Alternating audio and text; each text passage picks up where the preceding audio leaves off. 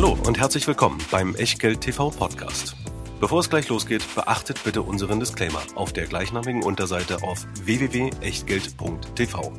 Auf die Inhalte dieses Disclaimers wird zu Beginn einer jeden Sendung explizit eingegangen. Und nun viel Spaß und gute Unterhaltung mit Tobias Kramer und Christian Weröhl. Herzlich willkommen aus Berlin, herzlich willkommen bei und zu Echtgeld TV und vor allen Dingen herzlich willkommen endlich mal wieder zu einer Folge Feedback.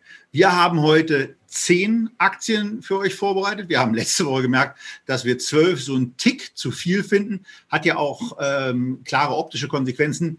Zehn können wir so viel einfacher ansagen, ansonsten bräuchten wir eine dritte Hand.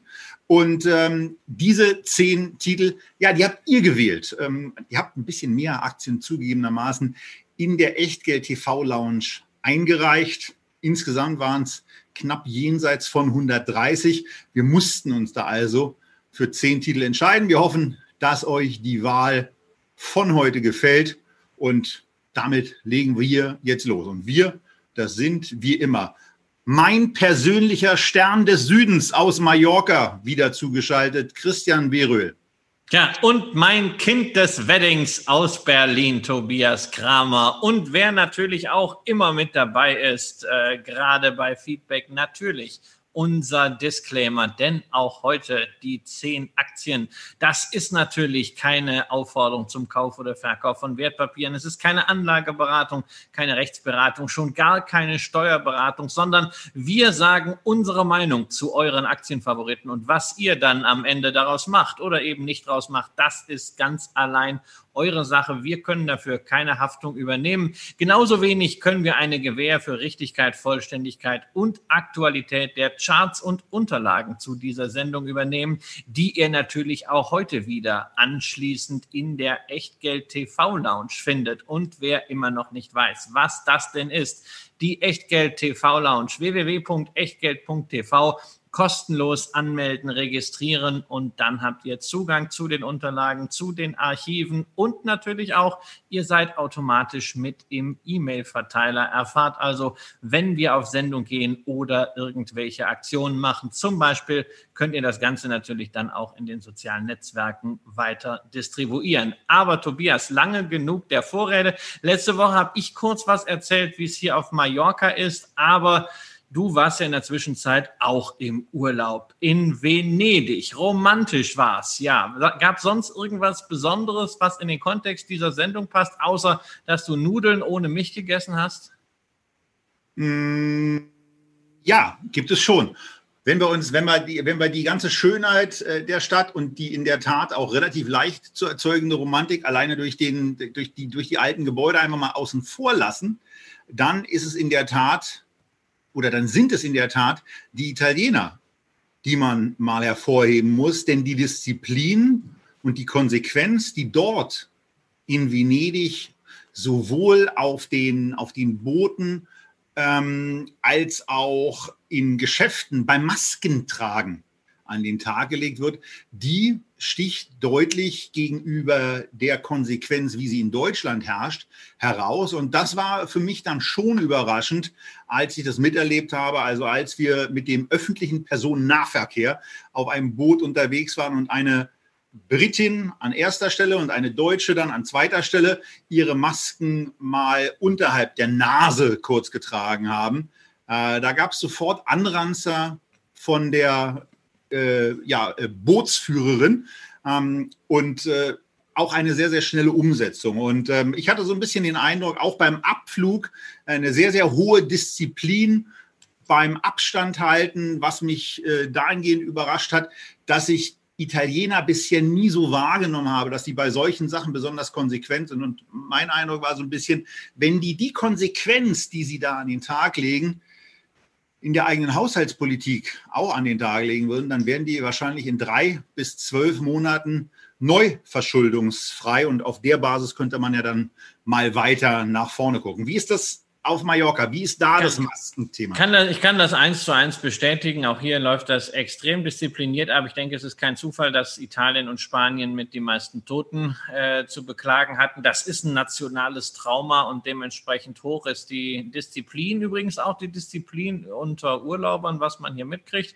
Äh, gleich ich natürlich sagen muss, also der Fratzenfummel bei 35 Grad, er nervt, aber er ist halt nötig. Er ist unsere Hoffnung, insbesondere weil ja die Sache mit dem Impfstoff noch ein bisschen dauert, wenn wir mal davon ausgehen, was äh, Putin diese Woche äh, schon bei seiner Tochter äh, äh geimpft hat. Aber ähm, er hat, glaube ich, mehrere Töchter und da hat sich wahrscheinlich gesagt, eine riskiere ich. Jedenfalls äh, Impfstoff, wichtiges Thema am heutigen Tag, denn die deutsche Impfstoffhoffnung aus Tübingen geht heute an die Börse, an die Nasdaq. Wir können euch noch keinen ersten Kurs nennen von CureVac, denn wir machen diese Sendung für diejenigen, die es nicht live sehen, um 18 Uhr, aber erst um 20 Uhr wird die Glocke an der Nasdaq für CureVac sprechen. Aber wir können zumindest eine erste Bilanz mal ziehen über den Einstieg der Bundesregierung, denn der Bund ist ja im Juni bei CureVac eingestiegen, hat 23 Prozent übernommen, damals auf einer Bewertung von rund 1,3 Milliarden Euro. Und wenn wir jetzt sehen, dass gestern die Aktien zu 16 Dollar platziert wurden von CureVac, dann haben wir da eine Bewertung von 2,8 Milliarden. Wenn wir den Verwässerungseffekt rausrechnen, muss man sagen, der Staat, hey, wir alle als Steuerzahler haben dort schon mal einen Verdoppler hingekriegt. Also auch wenn wir uns keinen Staatsmonopolkapitalismus wünschen, äh, können wir schon mal sagen, Jörg Cookies, Peter Altmaier, an der Stelle Kompliment, guter Deal. Und der Deal kann ja noch besser werden, Tobias, denn das, was wir an Indikationen sehen bei CureVac, spricht ja dafür, dass wir einen weiteren IPO äh, Rekord äh, haben, nämlich wieder so einen Zeichnungsgewinn im dreistelligen Bereich. Gut möglich, dass sich die Aktie zum Start verdoppelt. Das ist nicht nur gut möglich, das ist auf Basis der aktuellen Kurstaxen sogar hochgradig wahrscheinlich. Während wir das aufnehmen, wird in Stuttgart 36,80 auf 38,80 taxiert. Hier muss man natürlich noch dazu sagen, dass das jetzt die Euro-Notiz ist und ähm, entsprechend der Dollarkurs eben im Bereich bei 43, 44 US-Dollar liegen würde. Und bezogen auf die von Christian eben angesprochenen oder auf den angesprochenen Zeichnungspreis von 16 US-Dollar und die deutlich, den deutlich günstigeren Einstieg des Bundes zu etwa der Hälfte, die hälftigen Bewertung, also so ungefähr 8 US-Dollar müssten das dann gewesen sein, ist das natürlich äh, in der Tat mal ein netter kleiner Buchgewinn für die Staatskasse aufgrund der Dimensionen, in denen sich der Bund bewegt, natürlich überschaubar und wirklich dieser berühmte Tropfen auf einen sehr heißen Stein, aber zumindest auch mal eine Bestätigung für die Politik, die aus dem Finanz- und auch Wirtschaftsministerium ist eigentlich uns relativ egal, wer da die Verantwortung final hat. Es ist eine gelungene Geschichte. Die Technologie ist nicht für Deutschland exklusiv, sondern wird der Welt insgesamt zur Verfügung gestellt. Dafür sorgt der 50 Prozent oder nach diesem Börsengang, nach diesem IPO eben nur noch 49 Prozent Mehrheitsgesellschafter Dietmar Hopp, der gesagt hat, hier geht es vor allen Dingen darum, keine Exklusivitäten zu schaffen, nicht etwa Donald Trump und den USA diesen hoffentlich irgendwann in Produktion gehenden Wirkstoff exklusiv zur Verfügung zu stellen, sondern das Ganze soll für die Welt sein. Und ähm, wenn daraus dann auch noch ein gewisses Geschäft wird, dann äh, dient es eben äh, der Sache, den Menschen und obendrein auch noch der deutschen Kasse. Kaufst du die Aktie? Nicht heute, nicht morgen. Also mir ist es ja, sowas ist mir immer zu suspekt. Das ist, das ist für, das ist für dich was und äh, für, da, da muss ich ja wirklich sagen, da muss der Begriff Spaßdepot auch zurückkommen ja. und erlaubt sein. Und da kannst ja. du diesen mittlerweile ja euphemistisch äh, und kritikschonend angewandten Bereich des Venture-Depots ruhig mal hinten anstellen. Das ist eine Spaßposition, es ist, oder? Es ist, es ist beides. Also es ist, äh, es, ich werde die Aktie äh, kaufen, ja. Es ist äh, äh für mich dann sozusagen, äh, ja, die Erinnerung, äh, obwohl vergessen kann man es nicht, aber an, an Corona Ähm, das waren ja schon diese Statements damals auch ganz am Anfang des Lockdowns, als man sich erstmal mit dieser schlimmen Situation anfreunden musste, irgendwie arrangieren musste, als dann Dietmar Hopp sagte, ja, wir sind dran und manchmal war natürlich ein bisschen zu optimistisch, aber ähm, es ist großartig, was Dietmar Hopp äh, in den letzten Jahrzehnten, muss man schon sagen, für Biotechnologie in Deutschland getan hat. Ohne ihn, ohne äh, seine Risikobereitschaft, ohne sein Venture Capital und er hat ja auch viel Geld in äh, Wirkstoffforschung, die nicht erfolgreich war, in Anführungszeichen versenkt, wäre die deutsche Biotechnologie überhaupt nichts. Wir sind auch weltweit nur ein kleines Pflänzchen, aber ich finde es toll, dass ein solches Unternehmen so weit ist, dass man mit einem solchen Unternehmen so viel Hoffnung verbindet. Da möchte ich ganz gerne ja im Rahmen meines Spaßdepots dabei sein. Es gibt ja noch ein bisschen mehr äh, an Kandidaten in der Pipeline. Es ist ja nicht nur eine Corona-Aktie. Und wenn da Wirkstoffe erfolgreich sind, ist natürlich selbst eine Bewertung von 2,8 Milliarden oder dann vielleicht auch heute äh, 5 Milliarden gemessen an dem Potenzial unter Umständen immer noch niedrig. Aber das ist für mich halt etwas, äh, was man wirklich nur aus dieser Spaßperspektive sehen kann. Ich hätte niemals äh, das Zutrauen, eine solche Aktie zu analysieren. Wir waren ja auch hier immer sehr, sehr zurückhaltend mit Kommentaren zu Biotechnologieaktien. Das würde ich hier genauso halten. Und mein Basisinvestment im Biotechnologiebereich, das bleibt natürlich ganz klar die BB Biotech, die wir die uns übrigens, übrigens mal wieder vornehmen können. Wurde. Die ja. nicht gewünscht wurde. Ich habe ja eigentlich darauf gesetzt, dass der Titel mal wieder in der, in der Wunschbox landet, aber den Gefallen hat man uns an der Stelle nicht getan, genauso wie TripAdvisor auch nicht gewünscht wurde. Von daher können wir jetzt direkt damit einsteigen, dass wir zu den zehn Aktien, die wir für heute vorbereitet haben, kommen. Und wir fangen spektakulärst an. Spektakulärst dahingehend, dass die erste Aktie, die wir vorstellen, sich mehr als ver 2000-facht hat. Nicht ver 20, nicht ver 200-fach, was ja auch schon sensationell ist. Nein, sie hat sich ver 2000-facht. Der Nachteil an der Geschichte ist, dass es eine ganze Weile her ist. Der ja. Nachteil an der Geschichte ist auch, dass das All-Time-High dieser Aktie bei 82 im Moment nicht ansatzweise erreicht wird, sondern im Moment um 50 Prozent unterschritten wird. Und das nochmal bedauerlichere daran ist, dass dieses All-Time-High aus den Anfangsjahren des Jahres oder aus den Anfangsmonaten des Jahres 2000 herrührt, als die Cisco-Aktie bei über 80 US-Dollar stand. Ein Kurs, von dem sie sich dann relativ spektakulär bis auf 10 in etwa entfernt hat. Im Jahr 2011 dann nochmal so im Bereich 11,50 notiert hat und jetzt eben wieder bei 42, 43 US-Dollar angekommen ist. Ihr seht anhand der Grafik, wenn ihr uns auf YouTube schaut, den Verlauf des Aktiencharts auch mit einer angerechneten Dividende. Für die, die uns gerade nur in Anführungsstrichen hören, da steht der Kurs dann etwa im N50er-Bereich mit angerechneten Dividenden, so bei 57, 58.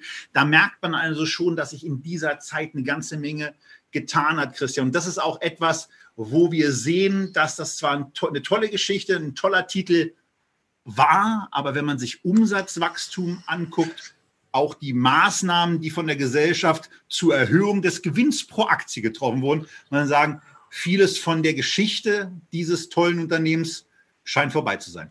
Ja, es ist natürlich, Geschichte ist immer vorbei, aber die strahlt auch nicht mehr sonderlich aus. Und wer den Chart vor sich sieht, der sieht halt, dass eigentlich nicht viel passiert ist. Also wir haben es hier mit einem der großen Technologiewerte nach wie vor immer noch zu tun.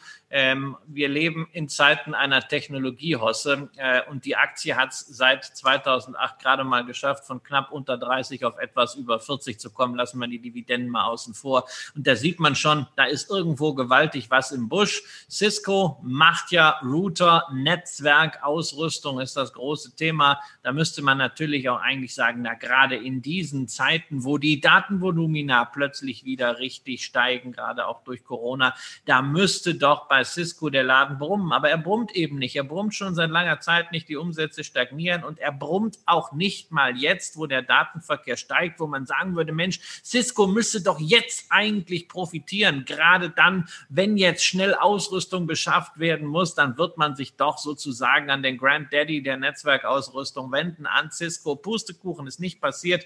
Umsatzrückgang 9 bis 11 Prozent wurde gemeldet. Die Aktie gestern deswegen ja auch äh, am Tag der Zahlen zweistellig gleich im Minus. Und es fällt halt wirklich schwer, hier etwas Positives zu finden.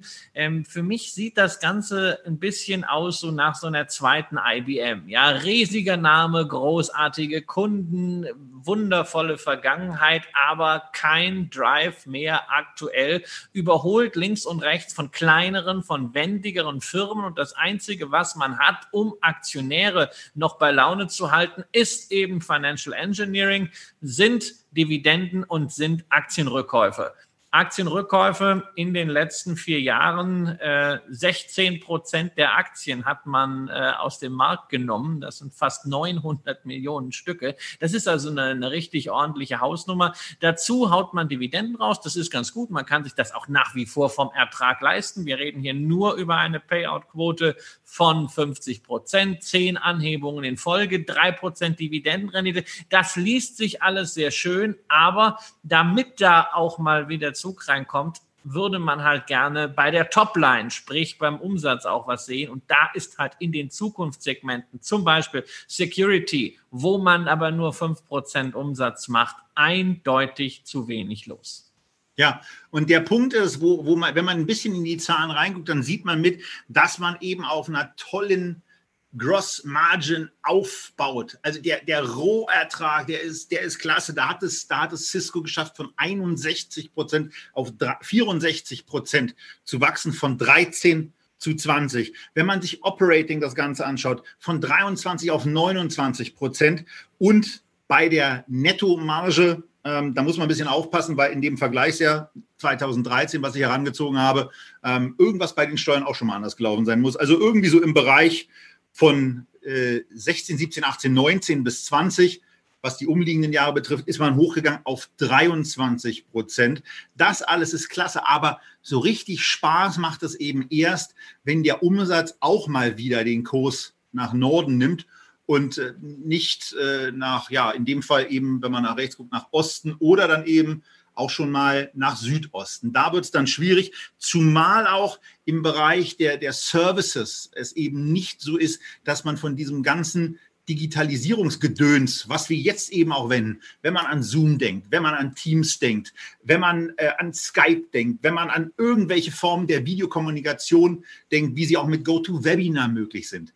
All davon profitiert Cisco eben leider nicht besonders stark. Das drückt sich eben auch so ein bisschen in der Erwartungshaltung der Investoren aus, was den Kurs anbelangt. Und von daher ist das, äh, also ich würde jetzt mal auch aus dem sagen, was Christian da gesagt hat, für uns äh, definitiv kein Kauf. Äh, für mich wäre es an der Stelle eher eben auch ein Wert, wenn ich ihn im Depot hätte, einer, den ich äh, auszutauschen gedenken würde. Also es kommt immer darauf an, wie man bei einem solchen Unternehmen vorher mal seinen Investment Case definiert hat. Wenn man äh, ihn gekauft hat, weil man sagt, hey, ich möchte eine dynamisch wachsende Hightech-Story haben, dann ist es einfach Zeit zu sagen, okay, dieser Investment Case funktioniert nicht, der geht nicht auf, der existiert nicht. Da fehlt es auch an einem möglichen Game Changer, wie wir ihn gesehen haben bei IBM beispielsweise mit der Red Hat-Übernahme, die dann zwar sagen, okay, unsere Umsätze erodieren, aber wir haben jetzt was im Cloud und im Open Source Geschäft da könnte irgendetwas gehen. Ähm, das fehlt bei Cisco. Wenn man Cisco gekauft hat, mal irgendwann als Hightech-Wert, der eine Dividende zahlt, die sehr, sehr solide ist, eine sehr, sehr solide Bilanz hat. Wir haben auch einen Piotrowski-Score von neun hier, also das Bestmögliche. Ähm, das, sieht, das sieht wirklich gut aus. Wer Value sehen will, aktuelle KGV-Bewertung bei 13 und wer sagt, es ist mir eigentlich jetzt egal, ob das Unternehmen jetzt ein Highflyer ist, sie werden irgendwann schon wieder einen Punkt finden, wo sie dann auch mal wieder Fantasie für Investoren haben. Bis dahin reicht es mir, mit dieser Dividende auch zur Not zu leben, die gut abgesichert ist, die eben nur inzwischen recht anämisch steigt, dann kann kann man da dabei bleiben. Ähm, und wenn man reingehen möchte, naja, der Investment Case ist momentan wirklich schwierig. Und damit kommen wir zu einem zweiten Unternehmen, ein Unternehmen eigentlich mit seinen Produkten wie gemacht für diese Sommerabende, weil wenn man sich mal so sauber einen anlöten will, dann gibt es viele, viel Auswahl mit vielen tollen Marken. Ob es nun der Tanqueray Gin ist, den ich ja persönlich bevorzuge. Christian, wir hatten ja dieses Thema kürzlich mal, als ich, als ich meinen Zehner-Test gemacht habe. Da haben in der Tat drei Tanqueray-Sorten in, den, in, den, in der oberen Region abgeschnitten. Also wenn euch Tanqueray als Gin interessiert, Tanqueray Rampur oder Tanqueray Rampur Lemon, tolle Drinks ähm, die man damit machen kann. Ja, wenn ihr, wenn, ihr nicht, wenn ihr nicht als Aktionäre denkt an dieser Stelle, sondern einfach einen guten Gin wollt, dann probiert zum Beispiel mal den Duke oder den Gin Soul oder auch den Siegfried. Und natürlich auch den Ginster, denn der war in diesem Vergleich der Sieger, zumindest bei mir geschmacklich.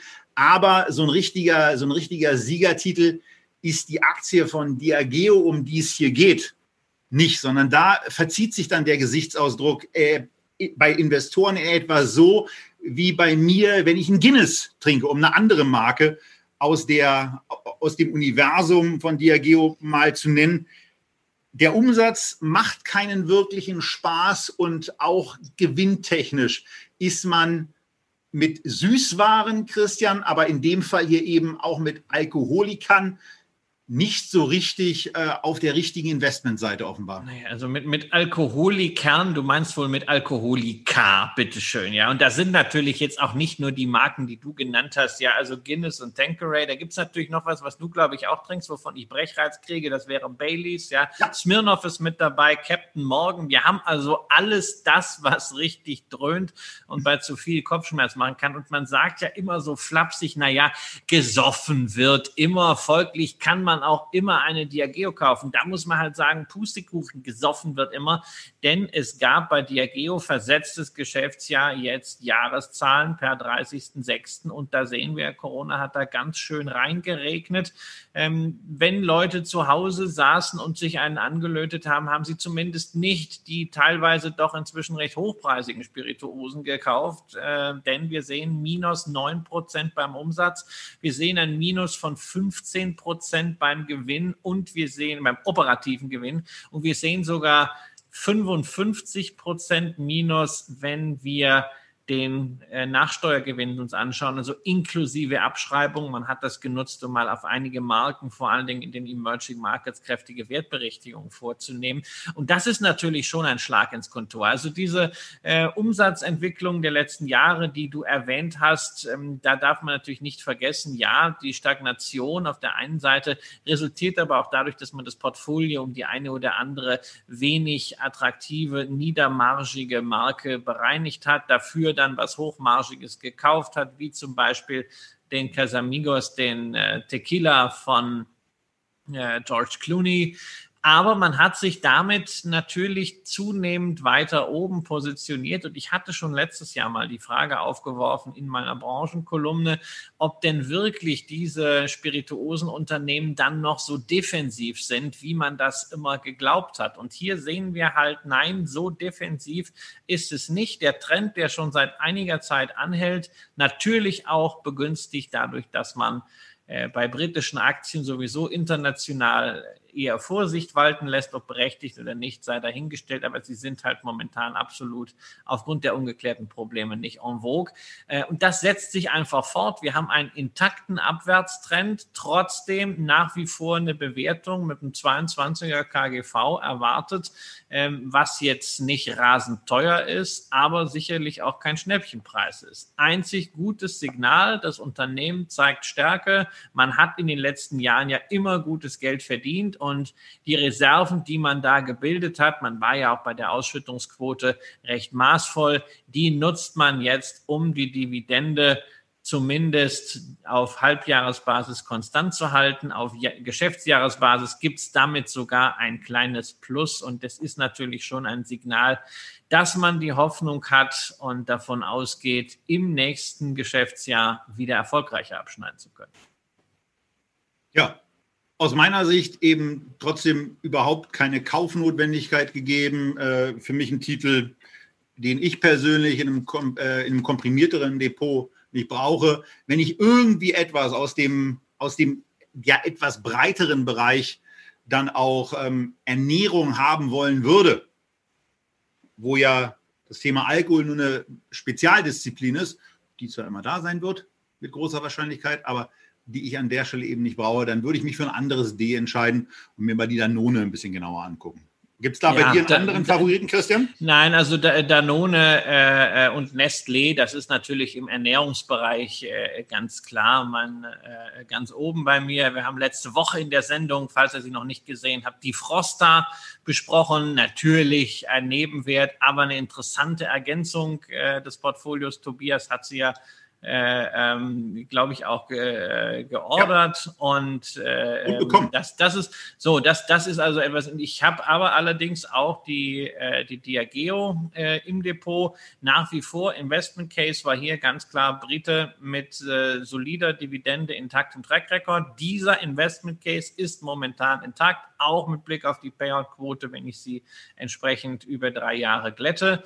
Und da wird man jetzt mal sehen. Ähm, ich habe die Aktie natürlich auch mal auf der Watchlist, um sie irgendwann äh, vielleicht äh, ein bisschen aufzustocken. Momentan ist mir einfach der Trend fundamental zu negativ, was übrigens nicht für alle Unternehmen in der Branche geht, denn wenn man mal sehen will, was an Bewertung auch für Schnaps drin ist, muss man in die USA schauen. Äh, letztendlich der klassische Peer, der Widersacher zu Diageo, Brown Foreman, wird dort allen Ernst Ernstes als Schnapsfirma mit einem Kursgewinnverhältnis von 44 gehandelt und notiert auf Allzeithoch. Das soll es zu diesem Titel gewesen sein. Wir kommen zu unserer Aktie Nummer drei und einem Unternehmen aus einem Bereich, was wir sehr, sehr oft als Wunsch bekommen. Und wir haben uns diesmal dafür entschieden, diese Gesellschaft aufgrund ihrer, naja, im ersten Moment sehr günstig wirkenden Bewertung einfach mal mit aufzunehmen. Wir reden über Hamborner Reed und das sieht zumindest, wenn man sich mal die Entwicklung im Bereich Kurs mit Dividende anschaut, ganz gut aus. Wenn man dann aber den Blick auch mal dahin gehen lässt, wie das Ganze eigentlich ohne die Dividende abgelaufen ist, dann ist es eben schon ein gewisses Trauerspiel. Denn im Immobilienbereich seit 2015 im Grunde genommen keine Kurssteigerung zu haben und die Höchststände bei etwa 10,50 Euro nur dreimal angelaufen, aber dann auch nie überschritten zu haben, das ist dann schon ein bisschen traurig.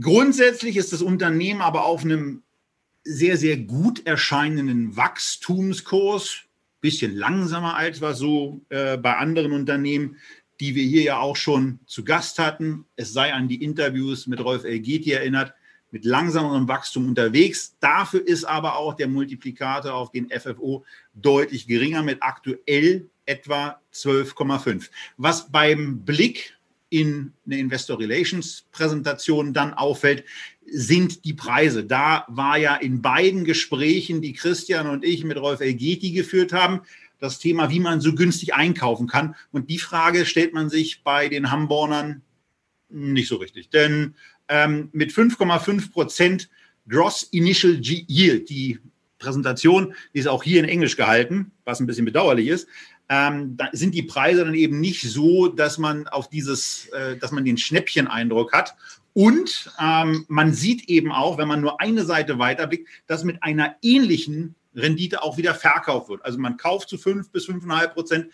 man verkauft zu 5 bis 5,5 Prozent. Das wirkt irgendwie nicht so richtig, so richtig toll. Was an der Präsentation hier hervorzuheben ist, was ich sehr, sehr spannend fand, war mal zu sehen, wie bei den Immobilien das Mietzahlungsverhalten war. Und da könnt ihr als Videobetrachter, als äh, Podcast-Hörer, müsst ihr es jetzt einfach nur mit der Stimme wegnehmen oder euch die Unternehmenspräsentation von der Website von Hamburger Read runterladen, sehen, dass im April die Mietzahlungen auf 90 Prozent des Gesamten heruntergegangen sind, aber schon im Mai bei 92,7 Prozent wieder waren, im Juni bei 95,7 und im Juli dann bei 97,7. Also das hat sich sehr, sehr schnell erholt. Die Auswirkungen waren relativ gering.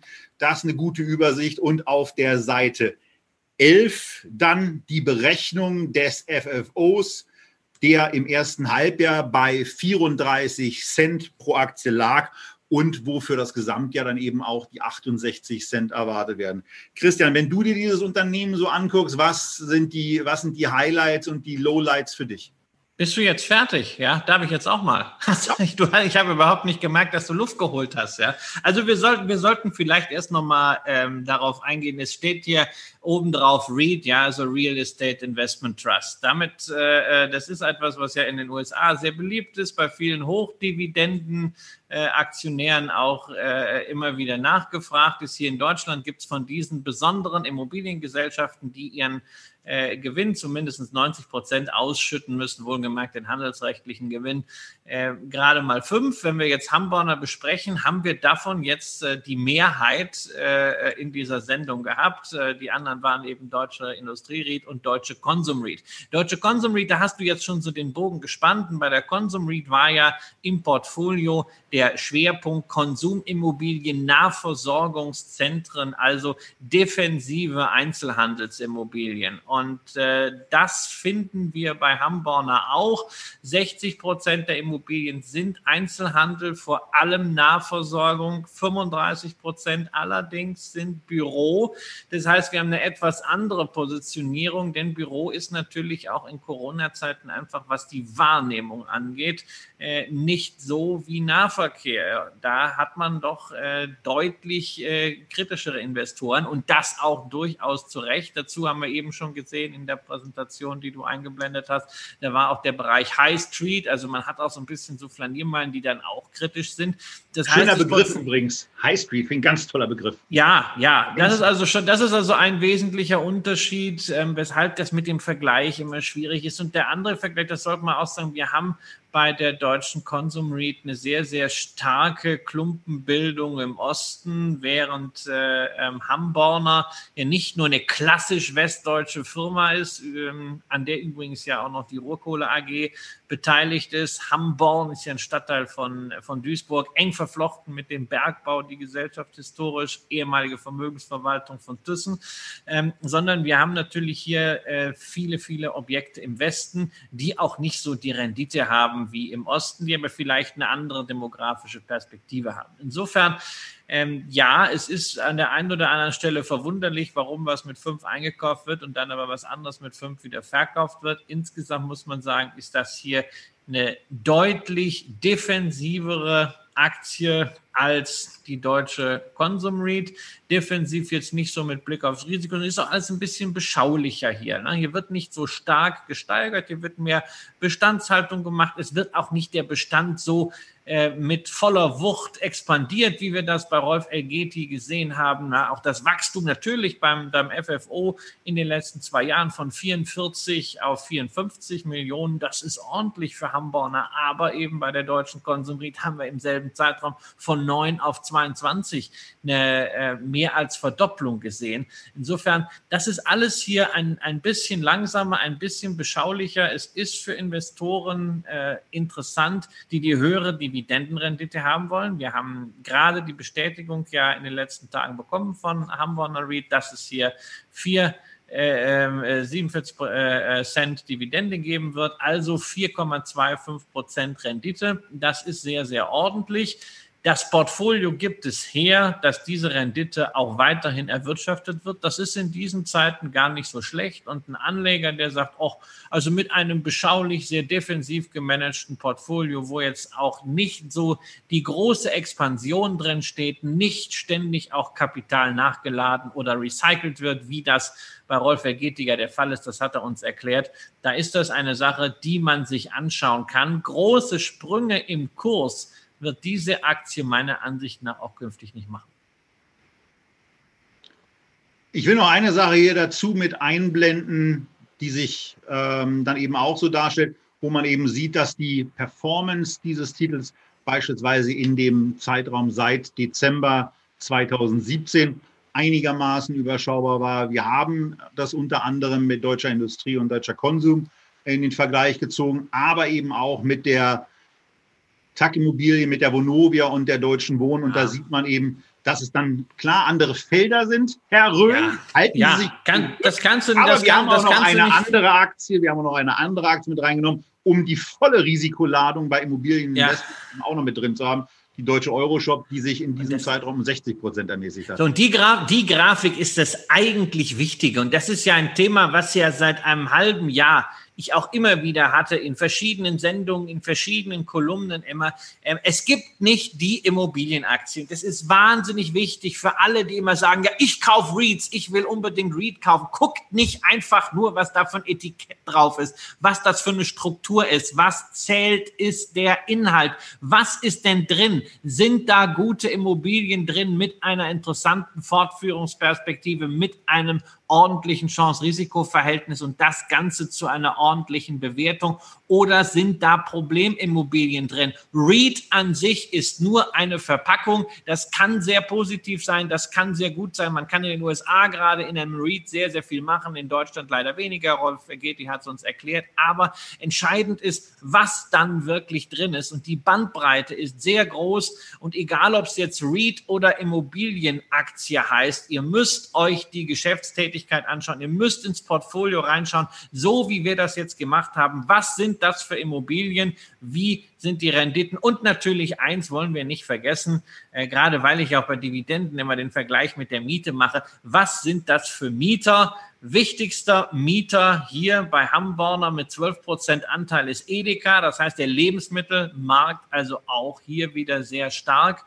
Wichtigster Nichthändler im Bürobereich dann ist das Jobcenter mit drei Prozent. Also auch das ein sicherer Mieter. Insofern für diejenigen, die sagen, ach na ja, bevor ich das Geld auf dem Sparbuch rumliegen lasse, ganz defensiv, 4% Dividendenrendite, da kann man über Hamborner nachdenken. Man muss jetzt nicht unbedingt sofort kaufen. Und das war der Blick ins Portfolio auf der Mieterseite. Ich habe, wie schon im Gespräch mit Rolf Elgeti, auch nochmal die andere Seite, nämlich die Kreditseite mir ein bisschen angeguckt. Denn dazu äh, gibt es eine wirklich sehr, sehr schöne Übersicht in der Präsentation, die ihr auf der Internetseite von Hamborner abrufen könnt, wo ihr eben auch sehen könnt, dass bis 2022 die verhältnismäßig teuren Refinanzierungen zu 3,9, 3,5 und 3,2, die immerhin so rund 20 Prozent des offenen Finanzierungsvolumens ausmachen, zur Refinanzierung anstehen. Und schon jetzt, jetzt gibt es durchschnittliche Zinsraten, die man vereinbart hat, von 1,8 und 1,1 Prozent. Also das ist eine sehr, sehr gute Übersicht, wo man daraus sehen kann, dass 21 Prozent zum Beispiel auch des Kreditportfolios mit 1,3 Prozent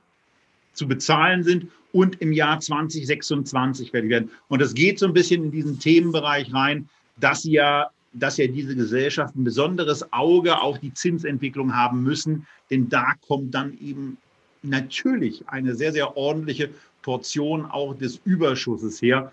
Und von daher eine schöne Aufstellung, die man hier gefunden hat und die man dann zum Abschluss bei diesem Wert auch lohnend äh, und lobend erwähnen kann. Das waren die ersten drei Titel, die wir beschworen haben von zehn. Normalerweise haben wir in den letzten Feedback-Sendungen immer nur noch sieben für euch vorbereitet. Und dass wir jetzt wieder auf zehn gegangen sind, ist nicht zuletzt auch Scalable, unserem Brokerage-Partner, zu verdanken. Für uns der kalkulierbarste Broker Deutschland und ein Wehklagen, was wir in den Kommentaren, aber auch in so ein paar Mails immer wieder gesehen und äh, vernommen haben, war eine Kritik an den Sparplänen, an der Sparplanhöhe, die bisher für 1300 ETFs, was einzigartig ist, bei 50 Euro losging. Und da hat sich was geändert, Christian.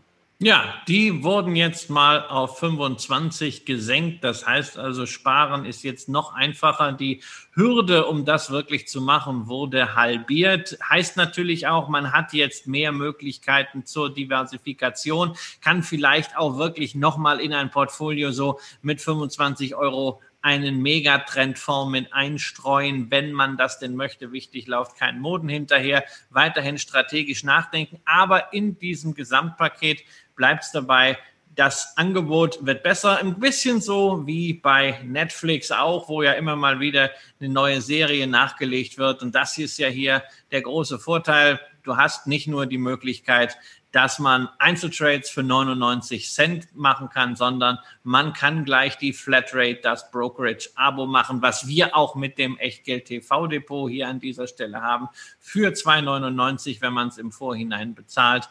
Und damit hat man dann, ja, alle weiteren Trades, alle Sparpläne kostenlos und kann sich auf das konzentrieren, worum es wirklich geht, nämlich selber Rendite machen und nicht den Broker reich machen.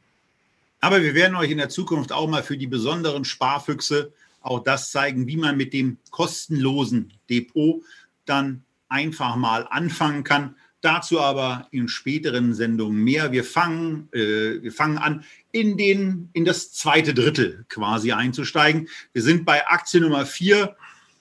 Ja, also wenn ich in den Chip-Sektor gehe, dann frage ich mich eben schon, muss es diese Aktie denn wirklich sein, die mit In anfängt, mit Finion weitergeht? Und bei mir war die Hauptfrage, als ich sie mir auch für diese Sendung nochmal angeguckt habe, warum soll ich diesen Titel eigentlich nehmen, wenn ich in meiner Betrachtung doch auch aufgrund der Marktposition mit einer Intel mich besser aufgehoben fühle? Und wenn man sich den Vergleich mit dem US Semiconductor ETF anschaut, eben auch besser gefahren wäre, insbesondere in den letzten zwei Jahren. Also für mich, das kann ich kurz machen. Ich will das, wir, wir können ja mal bei einer Aktie vielleicht auch ein bisschen Zeit einsparen. Äh, für mich ein Nicht-Investment äh, kommt für mich überhaupt nicht in Frage. Ich sehe auch keine Argumentation für diese Aktie und von daher wäre sie für mich auch eher ein Verkauf als ein Kauf. Ja, sehe ich, ab, sehe ich absolut so. Ähm, war eine großartige Geschichte, wie das Unternehmen den Turnaround geschafft hat nach der Finanzkrise, darf man nicht vergessen. Also von äh, um die 50 Cent im Kurs ging es ja dann auch auf über 20. Da hat man gesehen, was sich dort getan hat. Also so eine Vervierzigfachung. Nur äh, es war dann irgendwann Anfang 2018 äh, Schluss und da ist der Halbleitermarkt seitdem hat sich an der Börse nochmal verdoppelt. Infineon ist nicht mehr richtig in die Pötte gekommen. Liegt natürlich natürlich auch daran, dass man sehr, sehr stark im Automobilbereich ist und äh, hinter diesem Automobilbereich steht natürlich ein großes Fragezeichen. Früher hat man ein Ausrufezeichen bei Infineon gemacht, man hat gesagt, na ja, autonomes Fahren und die haben doch die richtigen Chips genau für die Mobilität der Zukunft. Ja, und dann liest man gleichzeitig, dass ausgerechnet die deutschen Konzerne schon wieder ihre Investitionen in die Zukunft zurückfahren, weil sie jetzt gerade irgendwie Aktionäre glücklich machen müssen oder Strafzahlungen machen wollen oder sonst was. Jedenfalls, äh, man macht da inzwischen dicke Frage Fragezeichen hinter. Natürlich, Infineon denkt weiter. Man hat äh, letztes Jahr eine große Übernahme angekündigt, die hat man im Frühjahr dann abgeschlossen. Cyprus 9 Milliarden in die Hand genommen, was halt schon bei aktuell 29 Milliarden für Infineon auch ein richtig ordentlicher Brocken war. Da soll es natürlich, wie es immer heißt, ganz, ganz viele Synergien geben. Aber mal äh, ganz offen, also ich kann kaufen eine Intel, ich kann kaufen eine Texas Instruments, so als die beiden äh, großen amerikanischen Werte. Ich kann kaufen eine Taiwan Semiconductor Manufacturing. Auch über die Aktie haben wir sehr ausführlich gesprochen vor zwei Wochen in unserem Schwerpunkt Chipsektor. Vielleicht auch den MSCI Taiwan dazu, ähm, in dem diese Aktie eben mit 33 Prozent vertreten ist. Ich kann mir auch eine Nvidia und eine äh, AMD reinpacken, die spezialisiert sind auf die Chips, die man jetzt gerade braucht. Tja, und ich kann natürlich auch dann sagen, ja, also ich spekuliere darauf, dass Infineon auch jetzt das hat, was man in zwei, drei Jahren vielleicht unbedingt braucht. Kann ich machen, ist aber nicht mein Ding. Ich bin der festen Überzeugung, Chips gehören ins Portfolio, aber wenn man sich aus den Werten, die ich gerade genannt habe und die wir in unserer Sendung vor zwei Wochen ausführlich besprochen hatten, zwei oder drei mindestens rausholt, dann gibt es keinen Grund, die Infineon zu kaufen, insbesondere weil die Aktie weder besonders billig ist, noch eine besonders gute Bilanzstruktur hätte. Denn viermal EBITDA als Verschuldung ist in der Chipindustrie relativ viel. Und wenn man bedenkt, wie volatil diese Industrie ist, auch riskant genug. Und dafür ist mir die Aktie eindeutig auch nicht günstig genug. Und das ist dann eben die Stelle, wo man auch nochmal sagen kann, dass wir diese Aktie eben bei, in dem Fall mir, im Scalable Depot haben. Sie liegt jetzt 2% vorne. Die Froster ist auch netterweise 1% ins Plus gelaufen, liegt also auch ein bisschen vorne. Und an dieser Stelle auch nochmal ein Hinweis zum Thema Werbung, weil in so ein paar Kommentaren habe ich wahrgenommen, dass man uns unterstellt, dass wir für den von Christian eben auch angesprochenen ETF Werbung gemacht hätten, von dem ich jetzt gerade gar nicht den Emittenten weiß. Und das ist mitnichten so. Wenn wir Werbung machen, dann wird das auch relativ deutlich kommuniziert. Scalable ist hier eben unser Partner. Die kommen eben immer mal wieder vor. Ähm, aber ansonsten, wir haben ja glücklicherweise sehr, sehr wenige Hohlbroschen. Die, die dann aber doch da sind, die sind eben der Meinung, gelegentlich auch ein bisschen Unfug schreiben zu wollen. Und da die Bitte, bevor ihr uns irgendwas unterstellt, denkt zumindest mal für fünf Cent vorher nach, ob wir äh, das, was ihr uns da unterstellt, wirklich machen. Und dann wäre mit einigermaßen dusseligen Vorwürfen äh, eben auch schon Ruhe im Karton. Hier ist es eben so, klar, Scalable wird in dieser Sendung immer wieder und auch weiterhin stattfinden. Und äh, Sie sind im Übrigen auch die, die mit dafür sorgen, dass dieses so ja auch ganz gut ankommende Programm weiterhin kostenfrei für euch ist. Weg von Infineon. Weg auch an der Stelle von unserem Depot und hin zu einem Unternehmen, wo man sich nicht so richtig fragt, warum man die im Depot haben soll. Man könnte sich höchstens fragen, warum man sie nicht längst im Depot hat. Intuitive Surgical ist jetzt so äh, eine Aktie, die einem spontan vielleicht noch nicht so richtig häufig über den Weg gelaufen ist. Bei mir war dann auch wieder der Gedanke an Venedig da, an Leonardo da Vinci, der an dieser Aktie, an diesem Unternehmen seine helle Freude gehabt hätte. Dummerweise ist er 500 Jahre zu früh gestorben, aber das wäre ein Unternehmen gewesen, an dem er viel Spaß gemacht hat. Leonardo hat ja nicht nur ähm, als ja, Multigenie an Entwürfen für Helikoptern gearbeitet und äh, das ein oder andere wichtige und auch ähm, ja, kunsthistorisch durchaus ansehnliche Bild gearbeitet, sondern er hat auch sehr, sehr viel in Medizin und in medizinischen Dingen geforscht, was damals ja partiell auch noch verboten und ähm, sehr, sehr riskant war, das überhaupt den Körper von innen zu betrachten. Warum Intuitive Surgical sein Gerät dann final Da Vinci genannt hat, weiß ich ehrlicherweise nicht. Aber vielleicht ist es so eine, so eine Ehrbekundung für einen der größten Geister, die die Menschheitsgeschichte jemals hatte.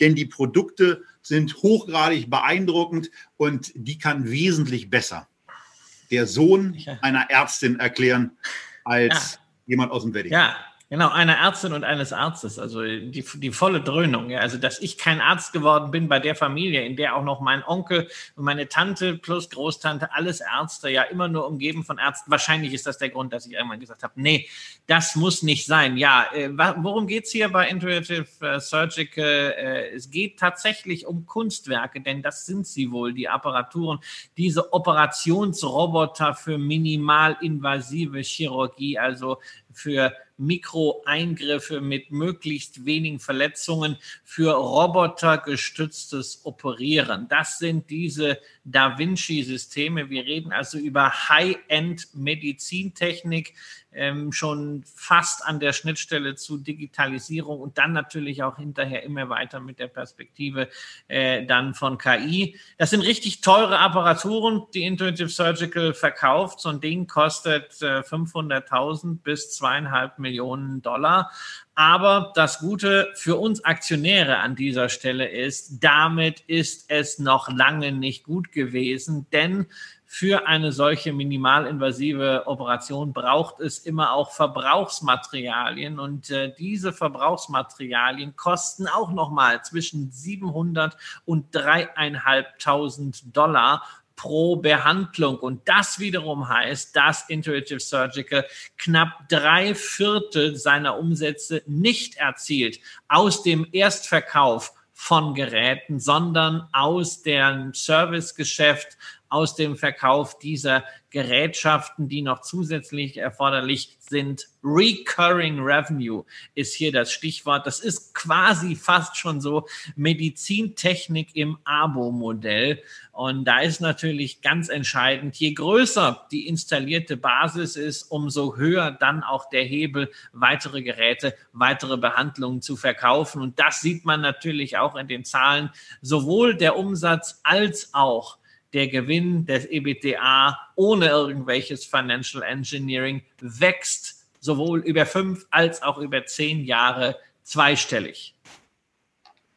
Ja, und was ihr, wenn ihr das Video schaut, eben im Bild sehen könnt, ist mal so ein Apparat in einer Anwendungssituation, wo zur Demonstration auch der Größenordnung, in der wir uns hier bewegen, mal so eine wahrscheinlich ist es eine 5-Cent-Münze mit abgelegt ist und wo dann eben gezeigt wird, mit welchen kleinen Greifarmen, die in den Bildern davor eher an einen Skorpion erinnern, ähm, gearbeitet wird und wo der Mediziner natürlich auch vorher ausgebildet sein muss, um diese Gerätschaften zu nutzen. Also das ist etwas, was ähm, ja ein beeindruckender, ein beeindruckender Fortschritt äh, da einen beeindruckenden Fortschritt darstellt. Und wenn wir dann eben mal in die von Christian eben schon angesprochenen Zahlen gucken, dann ist eben dieses Umsatzwachstum wirklich beeindruckend. Seit über 15 Jahren ist das Unternehmen am Markt. Äh, bei, diesem Rück, bei dieser Rückschau über Guru Focus dann eben mit 227 Millionen angefangen und jetzt jenseits von 4 Milliarden US-Dollar unterwegs das natürlich mit einer sehr hohen Rohertragsmarge, aber auch einer sehr hohen operativen Marge, die im Übrigen auch seit 2008 schon anliegt. Und von daher ist hier bei einem Markt, der mit großer Wahrscheinlichkeit noch nicht ansatzweise voll erschlossen ist und wo mit ein bisschen Fantasie natürlich auch noch das eine oder andere an zusätzlichen Entwicklungsschritten möglich ist, äh, die Fantasie noch lange nicht ausgereizt. Es geht hier halt um Robotersysteme und wir sind beim, beim Lernen in dem Bereich ja erst am Anfang. Und mittlerweile ist es ja so, dass bestimmte Robotersysteme oder bestimmte KI-Systeme Krankheiten schon besser erkennen können. Und wer will denn mit Sicherheit sagen, dass es in fünf oder in zehn Jahren nicht auch so ist, dass diese Technologie so weit ist, dass sie nicht besser mit ruhigerer Hand und mit höherer Präzision bestimmte Nähte zum Beispiel verschließt. Nähte, äh, wo es hier auch rumgeht, ein Klammernahtgerät jetzt mit eingeblendet. Das sieht so ein bisschen aus wie eine verpackte äh, elektrische Zahnbürste, aber es ist wesentlich mehr als und, das, was man damit verbindet. Ist, ist halt ein bisschen teurer, ja. Aber man, äh, wenn man nochmal einen Eindruck davon haben will, was da eigentlich noch geht, ähm, hilft es, auf die Anzahl der installierten Einheiten zu kommen. Von diesem System sind weltweit erst 5660 im Einsatz. Äh, das heißt, da geht noch eine ganze Menge und dieser Schwung in der Medizintechnik, der wird sich die nächsten Jahre noch verstärken, denn Medizintechnik hat einen großen Vorteil gegenüber Pharma. Pharma kostet in der Regel einfach immer nur Geld und man fragt sich, wer soll das am Ende bezahlen? Die Gesundheitskassen sind leer, die Selbstzahler wollen es häufig nicht machen.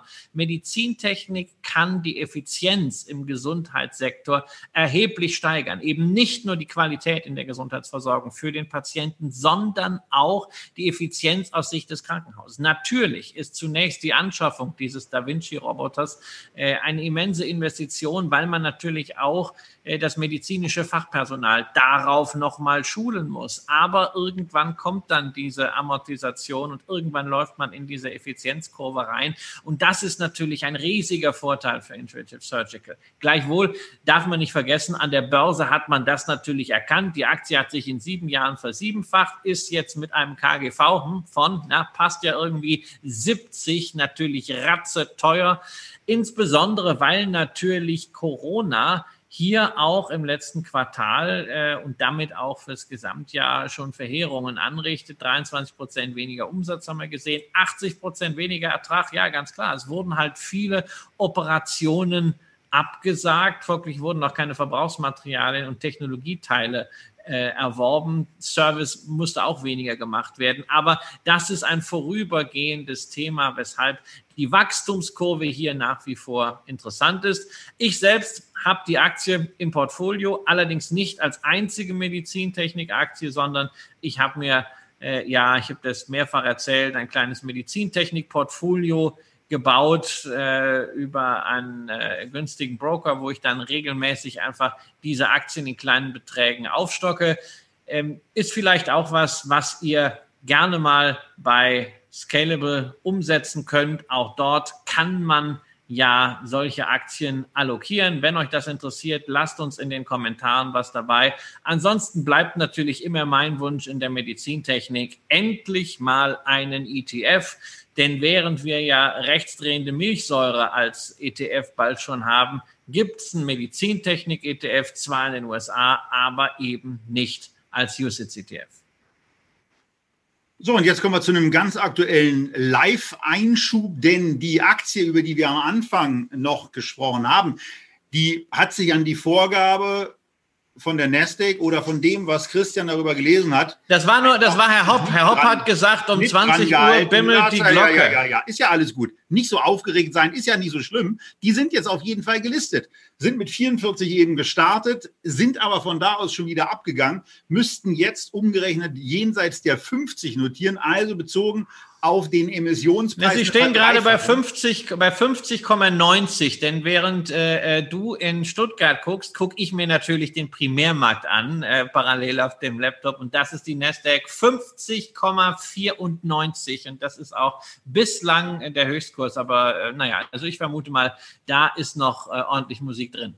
Ja, mir geht es ja vor allen Dingen darum, auch zu zeigen, dass deutsche Anleger auch sofort in der Lage sind, über ein über ihr deutsches Portfolio und über deutsches Depot zu kaufen. Das kann man eben in Stuttgart machen. Die haben den ganzen Tag schon auch Kurse gestellt. Aber auch bei Getex ist die Aktie jetzt mit einer Geldbrieftaxe versehen. Und da auch immer wieder der Hinweis, schaut einfach nach, wo es dann gerade für euch interessanter aussieht, ob der Kurs bei Getex dann der bessere ist, so wie es im Moment gerade ja, so ein bisschen erscheint, oder eben woanders. Und dann, wenn ihr die Möglichkeit habt, an verschiedenen Börsen zu handeln, dann nutzt das. Oder signalisiert uns ruhig mal, wenn es da irgendwelche Unzufriedenheiten gibt, ähm, dass wir das wissen. Wobei wir hier schon sehen, dass das relativ stark überlappend ist. Jetzt eben ein bisschen günstiger. Aber das nur als aktueller Einschub, denn wir wollen ja auch zu einem Unternehmen kommen. Ich glaube, das wird jetzt nicht so nett. Naja, also es wird natürlich total nett, denn wir reden doch etwas, was uns beide total interessiert, ja. Brustvergrößerung, Fettabsaugung, äh, Lidstraffung, ähm, Erdbeerkinn habe ich äh, irgendwo gelesen noch, ja. Also das ist doch eigentlich was, wo wir jetzt total positiv berichten müssten, damit wir als Influencer oder Influencer oder irgendwie, äh, dass wir vielleicht so eine Behandlung auch noch im Paket äh, dann so umsonst kriegen. Müssten wir doch eigentlich machen, oder? Es würden wahrscheinlich diverse Behandlungsarten einfallen. Ich habe mir eine andere gleich markiert, nämlich die Zornesfalte. Ähm, es fängt also bei M1-Kliniken damit an, dass man auf die Internetseite kommt. Es ist, wie sich dann später herausgestellt hat, die Unternehmens- Website. Äh, da wird man also mit einem total unansehnlichen Model im Milliardenmarkt begrüßt. Und ähm, auch das männliche Model ist natürlich ähm, ein, ja, ich weiß dann gar nicht, haben die alle Behandlungsformen, die das Portfolio so hergibt, gerade hinter sich gebracht?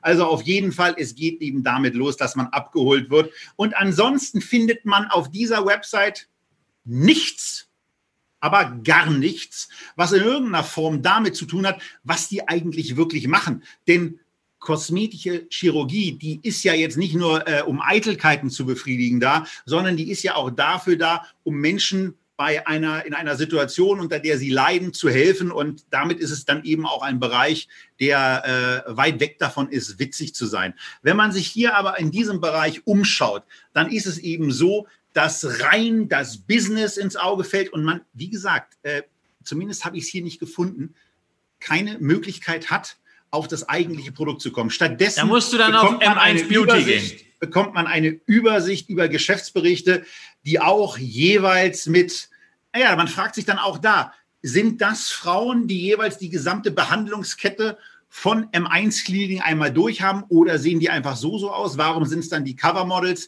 Und ähm, warum sind es nur Frauen? Das wäre auch die Frage. Aber auf der, auf der, auf der, auf der Startseite haben sie zumindest ähm, einen auch wirklich gut aussehenden Herrn abgelichtet, den sogar schulterfrei, was bei der, Moment, jetzt muss ich nochmal nachgucken, was sie bei der, ach doch, bei der Dame haben sie das auch gemacht. Wenn man dann ein bisschen weiter guckt, dann kommt man auf eine andere Seite. Dann ist es m1-beauty De und da kriegt man dann so Vorher-Nachher-Vergleiche. Und zwar bei genau zu dem Thema, wo ich sofort an ein legendäres Ohoven-Video äh, von vor knapp 18 Jahren denke, wo man sich bei Menschen eigentlich eher denkt, diese, mit diesen Schlauchbootlippen, was, was ist da jetzt, ist das, ist das, ist das vorher oder ist das nachher? Und äh, also das, was dann eben so aussieht, als wenn man die Herdplatte gerade geknutscht hat, das ist eben die Nachher-Illustration. Und ähm, ja, man kann sich natürlich auch mal in der Preisliste aufhalten, stößt auf so schön eine schöne Begrifflichkeit, die lustigerweise Christian sofort anwenden konnte, nämlich auf Behandlung mit, man kann es besoffen wahrscheinlich besser aussprechen, Hyaluronsäure. Hyaluronsäure ist das, was ich mir jeden Tag ins Gesicht schmiere. Ja, gibt es nämlich auch äh, bei DM und bei Rossmann in so kleinen Ampullen. Und deshalb habe ich auch diesen, weißt du, diesen frischen Tarn. Deswegen äh, sehe ich so, äh, so gesund aus. Ja. Und so jung. Im ja. Vergleich vor allen Dingen. Denn das ist natürlich jetzt nicht so, wenn ich nicht direkt neben dir stehe. Das ist idealisiert natürlich alles, ja. Aber ich meine, wir reden hier tatsächlich über die deutsche Schönheitsklinikenkette, Klinik hört sich immer so riesig an. Also Sie haben 36 Fachzentren mit über 200 äh, Mitarbeitern, vor allem in Deutschland. Man ist aber auch schon in fünf anderen Ländern, vor allen Dingen in Großbritannien, aktiv. Und man will weiter richtig, richtig stark wachsen, denn das Ziel ist für Ende 2023 100 von diesen Zentren. Also eine extrem expansive Firma, die natürlich auf den Trend dieser Selbstoptimierung setzt. Ja, viele Menschen leiden unter gewissen Makeln, viele Menschen wollen aber auch gerade mit Blick auf die Generation Instagram äh, einfach sagen, naja, also das gefällt mir nicht und äh, äh meine Nase hat 0,2 äh, äh, Grad falsche Krümmung und da möchte ich auch gern was machen. Und von diesem Trend lebt natürlich M1 und das gar nicht schlecht, denn wir reden hier ja nicht über irgendeine kleine Praxis, wir reden hier nicht über eine Pommesbude, auch wenn das Unternehmen bisweilen so geführt wird, gerade auf Basis der Muttergesellschaft, sondern wir haben hier 77 Millionen Euro Umsatz immerhin und 160 Millionen Euro Unternehmenswert an der Börse. Unter anderem eben mit der Behandlung der Zornesfalte, die ich mir also auch hier in diesem Bereich, ich habe den Eindruck, dass sie im vorbereitenden Bereich äh, dieser Sendung etwas tiefer geworden ist, wegmachen könnte. Das Schöne dabei ist, unter Aktionärsgesichtspunkten, dass diese ab 99 Euro eben so quasi die Einstiegsgeschichte sind, denn die Behandlung der Zornesfalte ist zwar ab 99 Euro möglich, aber besonders schön ist dann eben auch, dass man da äh, auch öfter hin muss. Es wird zwar dann gesagt, wenn man es öfter macht, dann wird es, dann flacht sich das ein bisschen aus. Es ist also das, was wir so gerne als Recurring Revenue bezeichnen. Ähm, und also jetzt mal, jetzt mal, was mir, was mir so übel aufgestoßen ist, ist eben vor allen Dingen dieser Start mit, mit, mit sehr, sehr gut aussehenden Menschen, ähm, wo man sich diesem, diesem ja durchaus seriösen Teil überhaupt nicht zuwendet, sondern einfach nur sagt, Milliardenmarkt, die Gier wird hier ganz, ganz klar aus meiner Sicht geschürt. Und die Gier, um das äh, vielleicht auch noch abschließend mal äh, mit einzublenden, die wird eben auch dadurch geschürt, dass es zum Beispiel auf der Internetseite von M1-Kliniken eine Studie zum Herunterladen gibt, von GBC Investment Research, die sich, naja, mit einem Kursziel von 21,80 Euro mal ordentlich aus dem Fenster legen, wenn man berücksichtigt, dass der Kurs aktuell so knapp unter 10 Euro notiert, Christian. Ähm, Wie siehst du also das? Jetzt, jetzt, hast, jetzt hast du aber wirklich so dich so richtig in Rage geredet. Also ich merke irgendwie, du scheinst das Thema so gar nicht zu mögen. Also ich versuche es mal ein bisschen ein bisschen runterzukühlen. Ja, normalerweise ist das ja immer umgekehrt. Ja, wir haben es zumindest mit einem Unternehmen zu tun, das tatsächlich in einem Wachstumsmarkt täglich ist. Wir haben ein Unternehmen hier, was eine Erfolgsstory auf jeden Fall vorweisen kann. Man hat seit 2016 den Umsatz verdoppelt, das Ergebnis verdreifacht und man hat auch in den vergangenen Jahren es geschafft, eine ordentliche Dividende auszuschütten. Ähm, was dieses Jahr nicht passiert ist, aber natürlich wegen Corona waren die Kliniken 20 Tage zu. Das Interesse ist jetzt auch wieder da. Äh, es sind auch schon wieder äh, ähm, Nachholbehandlungen gemacht worden. Man geht davon aus, dass nicht komplett 20 Tage ausfallen, sondern ähm, das Loch wird am Ende kleiner werden und höchstwahrscheinlich wird man dann auch wieder in die Dividendenausschüttung kommen. Warum weiß ich das Ganze? Warum habe ich mich mit dem Unternehmen beschäftigt? Nein, nicht, weil ich jetzt schon unbedingt eine Operation geplant habe, sondern ähm, ich war letztens auf der Hauptversammlung, nicht auf der Hauptversammlung von M1, sondern auf der Hauptversammlung der Muttergesellschaft von M1, denn 76 Prozent dieser Gesellschaft liegen bei einer ebenfalls börsennotierten Holding, nämlich der MPH Healthcare AG.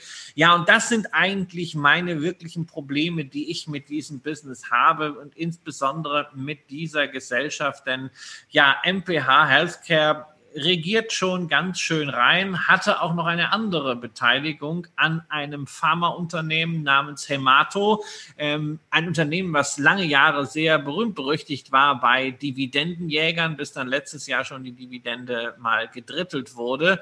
Und so recht wusste MPH nicht, was man denn mit diesem Spezialpharmaunternehmen Hemato anfangen soll. Folglich hat man sich gedacht, packen wir doch einfach mal die 48 Prozent an Hemato im Rahmen einer Einbringung in die M1-Kliniken. Das heißt also, die Schönheitskliniken haben jetzt plötzlich auch die Möglichkeit, irgendwelche Spezialarzneien herzustellen.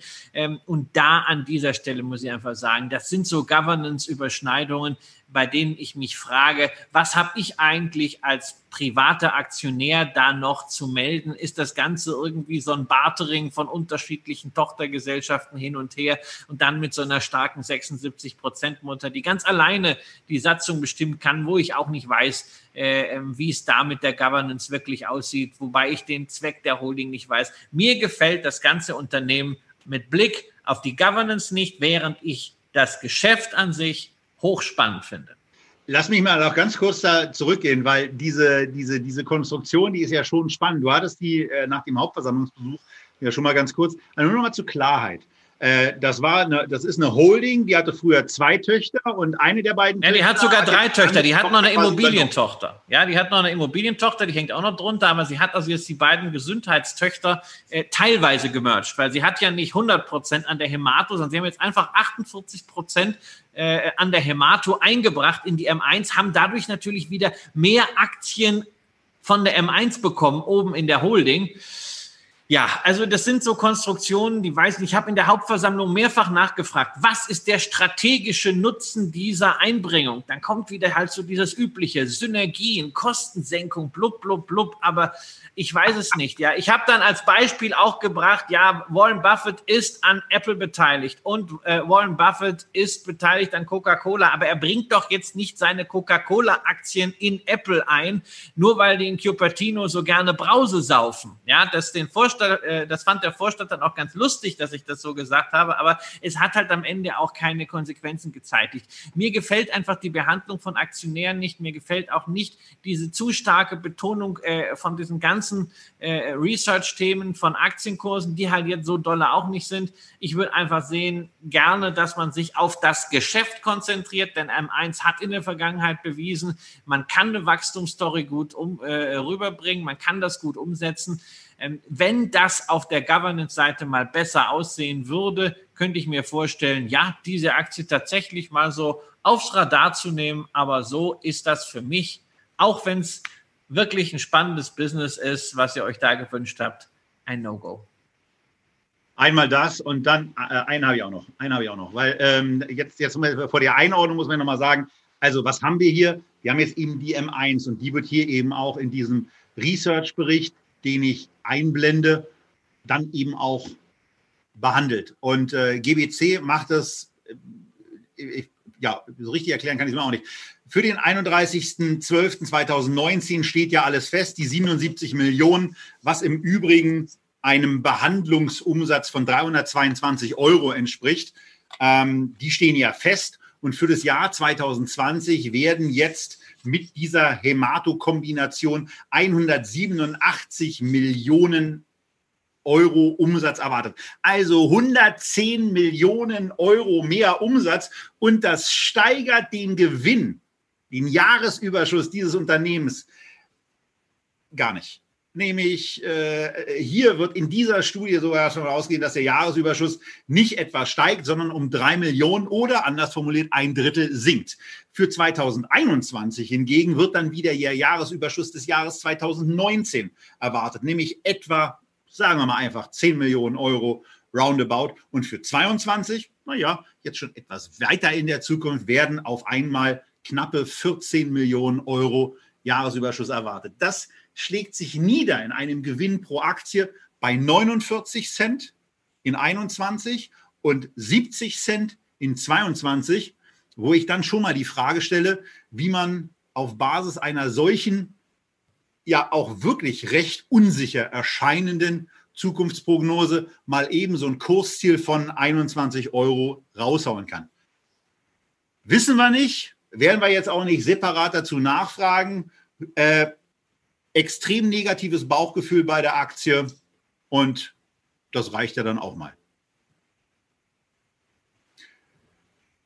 Bauch ist aber ein wichtiges Stichwort, denn ähm, der ist bei Mondelez natürlich permanent betroffen, wenn man zum Beispiel die von Mondelez hergestellte und zum Markenportfolio gehörende Milka-Schokolade zu sich nimmt. Und wir hatten das ja schon bei Diageo so ein bisschen, als, als es darum ging, als ich vorhin gesagt habe, es geht nicht nur um das Thema Alkohol, sondern auch um das Thema Süßwaren. Und das sind eben so zwei Dinge, die eben wie auch das Thema Tabak in den Negativfokus von ähm, ja, Ernährungsberatern und so weiter gerückt sind. Und das sieht man hier bei diesem Unternehmen auch sehr, sehr schön in Anführungsstrichen daran, dass auch hier, ähnlich wie bei Diageo, äh, das Umsatzwachstum, äh, naja, nicht da ist. Es gibt keins. Äh, Im Vergleich zu 2015 ist der Umsatz um knapp 15 Prozent zurückgegangen und so richtig positiv, Christian, sieht es jetzt für die Zukunft ja, auch nicht aus. Oder? Ja, aber auch da bitte wieder berücksichtigen. Also mit Umsätzen in dem Nahrungsmittelbereich ist es extrem schwierig, weil die Unternehmen relativ viel Monopoly spielen und also immer wieder Bereiche abtrennen, verkaufen, neu dazukaufen, restrukturieren. Das ist halt hier zum Beispiel mit dem Kaffeegeschäft gewesen. Äh, ähm, das Kaffeegeschäft hat man mehr oder weniger eingestellt, weil man es eingebracht hatte in eine Firma, die gerade an die Börse gegangen ist, nämlich an JDE Pets. Da hat man jetzt 23 Prozent dran. Die sind natürlich nicht mehr als Umsatz konsolidiert, sondern die sind at Equity äh, äh, konsolidiert. Aber dann lass mich mal kurz da unterbrechen. Wenn, wenn Umsatz also nicht das relevante Ding dafür ist, weil die Monopoly spielen, was ist denn dann bei so einem Unternehmen das relevant? Naja, was, was, was ist relevant? Gewinn ist natürlich relevant, äh, äh, Cashflow ist natürlich relevant. Ja, dass wir hier jetzt nicht die große äh, Dynamik haben, das ist natürlich auch klar, aber du futterst ja nun auch nicht äh, äh jedes Jahr äh, 10% äh, mehr Schokolade und 10% mehr Kekse. Ja, Kekse sind so ja. Aus. Ja, genau. Aber es, sieht, es, ist ja nur ein, es ist ja nur ein Thema. Also Schokolade ist, äh, ist ja noch gar nicht mehr das wichtige Thema. Kekse müssen wir unbedingt an dieser Stelle erwähnen, denn zu Mondelez gehören Oreos. Wir sollten natürlich auch noch den kleinen Bereich erwähnen, der Käse, denn Philadelphia ist hier ebenfalls eine wichtige Marke. Und ansonsten, ja, Toblerone, für mich als Weingummi-Freak natürlich noch Bassets dabei. Letztendlich haben wir also alles, was irgendwie äh, süß ist an Knabbereien. Man nennt das selber bei Mondelez, nennt man das Snacking. Und Snacking ist übrigens, wenn man bei Mondelez in die Equity Story schaut, sogar gesund. Ja, es gibt nämlich eine Studie, wonach ganz viele Menschen gesagt haben, dass äh, Snacken ihnen hilft, ihren Heißhunger zu überbrücken und deswegen die L-Pläne besser eingehalten werden können. Das sind so die Schoten, die man sich zurecht macht, um zu sagen, na, wir sind eigentlich gar nicht so schlimm, wie wir von den Regulatoren dargestellt werden. Fakt ist, es ist eine Zuckercompany. Diese Zuckercompany produziert ziemlich zuverlässig ordentliche Cashflows, ist in dieser Form ja noch gar nicht allzu lange an der Börse, erst 2012 Damals wurde es nämlich auch im Rahmen von Monopoly neu zusammengesetzt äh, aus äh, Kraft Foods. Der andere Teil, Kraft Heinz, war ja auch schon mal Teil von äh, Echtgeldsendungen, Teil des Echtgelddepots. Äh, Schaut da mal nach, das war nicht so berühmt. Mondelez hingegen steht hervorragend da, ist übrigens sogar mit 80 Milliarden Market Cap zweitgrößter börsennotierter Nahrungsmittelhersteller der etablierten Welt, äh, natürlich hinter Nestle, die weit enteilt sind. Aber es ist am Ende, ist es eine Zuckerbude, wenig Wachstumsfantasie, aber natürlich auch sehr, sehr kontinuierliche Entwicklung. Jetzt auch keine Corona-Einbrüche, denn Süßes gegessen wird tatsächlich immer. Ob man dieses Süße mit einem Faktor 22 auf den Gewinn prämieren muss, das sei mal dahingestellt. Fakt ist, im Konzert der Süßigkeitenaktien ist Mondelez tatsächlich noch eine der billigeren, denn Hershey's, die amerikanische äh, legendäre Schokolade, dieser Hershey's Kisses, liebe ich ja auch sehr, vor allem wenn sie gefüllt mit Karamell sind. Hershey's wird immerhin mit einem 24er Kursgewinnverhältnis gehandelt und bei Lind und Sprüngli sehen wir eine 45, also noch teurer als die Schokolade. Das heißt, wenn man sich in diesem Markt engagieren will, sehr breit aufgestellt, sowohl von den Produkten als auch von den Regionen. Da gibt es nämlich auch keinen Schwerpunkt. Man ist in Europa ähnlich stark wie in den USA und hat einen starken Standbein auch an den Emerging Markets. Wenn man unbedingt Süßwaren will, dann ist Mondelez sicherlich die Aktie, die man da langfristig allokieren kann. Das ist aber nichts, was jetzt irgendwie absehbar ist, dass die Story gerade besonders interessant ist und wenn man keine Süßwaren im Portfolio hat, sondern äh, vielleicht, sie stecken ja auch irgendwie in der Nestlé drin, sie stecken in der Unilever drin, dann reicht das eben auch. Ich, ich muss dir natürlich noch äh, einen kleinen Drops in den Mund legen. Was sagt denn das Dividendenschleckermäulchen Röhl äh, zur Dividendenpolitik?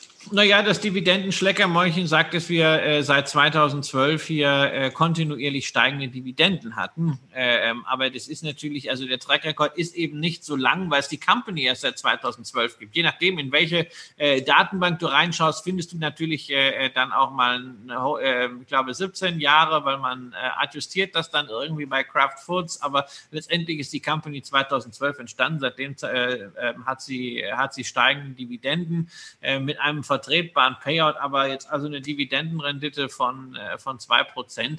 Ähm, das ist jetzt sicherlich kein Argument und die Historie ist halt noch nicht lang genug, um das äh, zu zeigen zu können, wobei die werden noch 10 und die werden noch 15 Jahre schaffen. Die Frage ist, wie anämisch ist das Wachstum dann? So, dann mach doch einfach mal direkt weiter mit dem nächsten Titel, der mir ja vorher eigentlich gar nichts gesagt hat, aber bei dem Stichwort Dividenden, Schleckermäulchen, da hast du ja eine Sache, die schon hervorhebenswert ist und weswegen es sich eben doch immer mal wieder lohnt, nach Frankreich zu blicken.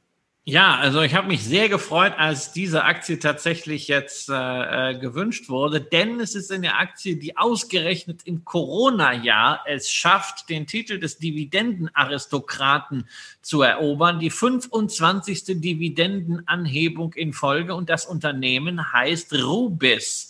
Ähm, sicherlich hierzulande nicht sonderlich bekannt. Vielleicht hat das auch irgendeiner der Zuschauer mal aus meinen Auswahllisten herausklamüsert und wollte jetzt dazu mal ein Update haben. Fünf Milliarden Marktkapitalisierung, naja, das ist natürlich äh, Midcap, aber Midcap kann ja sehr, sehr gut sein und ist auf jeden Fall gemessen am Branchentrend sehr, sehr ordentlich. Denn wir reden hier über ein Unternehmen, das im Ölsektor tätig ist, äh, allerdings nicht Öl fördert, sondern eher im Midstream, im Downstream-Bereich aktiv ist.